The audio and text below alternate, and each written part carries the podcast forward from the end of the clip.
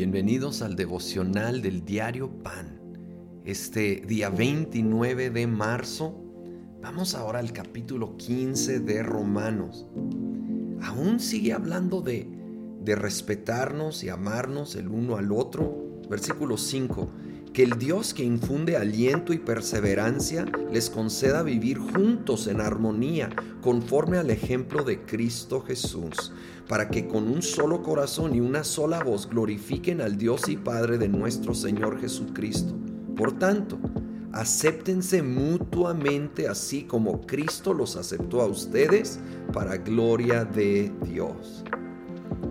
Creo que no hay algo mayor que nos va a ayudar en los temas de diferencias y de, eh, de aún rencores que esto. El ejemplo de Cristo Jesús. Acéptense mutuamente así como Cristo los aceptó a ustedes. Cristo nos ha aceptado, nos ha amado, nos ha perdonado, nos recibe en la familia a pesar de nuestros muchos errores y fallas.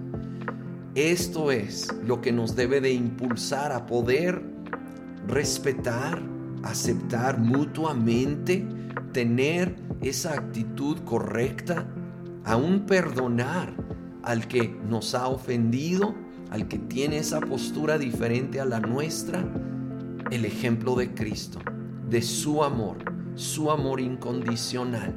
Eso es lo que creo yo, más que cualquier otra cosa, nos va a impulsar, nos va a ayudar y nos va a guiar en este tema.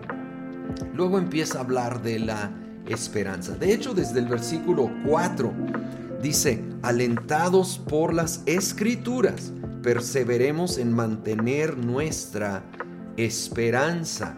Y el versículo 13 dice, que el Dios de la esperanza los llene de toda alegría y paz a ustedes que creen en Él, para que rebosen de esperanza por el poder del Espíritu Santo. Entonces, ¿cómo podemos tener esperanza, sobre todo en tiempos oscuros, difíciles?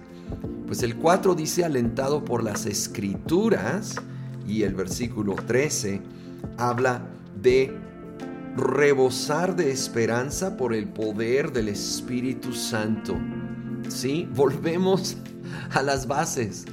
El pasar tiempo con Dios, con el Espíritu Santo, en la escritura, en adoración, en oración, es lo que más nos va a llenar de esperanza. A leer su palabra, su promesa, nos va a dar esta esperanza. Y sabes qué? Es bien importante esto. La palabra traducida esperanza en el griego era una palabra más fuerte que lo que es esperanza en español, en inglés, que en español, así como hope en inglés, tiene la connotación de ojalá. Hay cierta duda, pero en el griego resulta que la palabra esperanza no tiene esa connotación. Es esperanza segura. Es una convicción, es una esperanza, pero ya segura de que así va a suceder.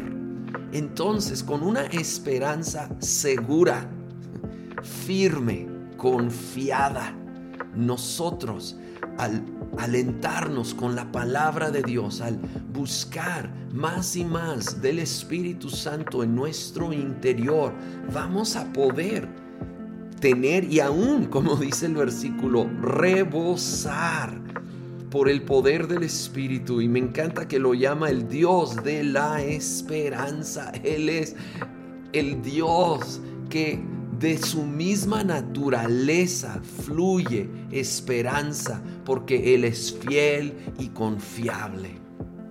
Señor, venimos delante de ti y en tu palabra, en tu persona, encontramos esperanza, que en medio de, cosas difíciles, dolorosas, inexplicables, Señor, a los que amamos a Dios, todas las cosas nos ayudan a bien, conforme a tus propósitos. Tú estás obrando tus propósitos. El que no escatimonia a su propio Hijo, sino lo entregó ¿cómo no nos va a dar con Él todas las cosas? Porque si Dios es con nosotros, ¿quién contra nosotros? Señor Jesús, nos aferramos a tu palabra, a ti Espíritu Santo, a ti Señor, Dios de toda esperanza, en el nombre de Cristo Jesús. Amén.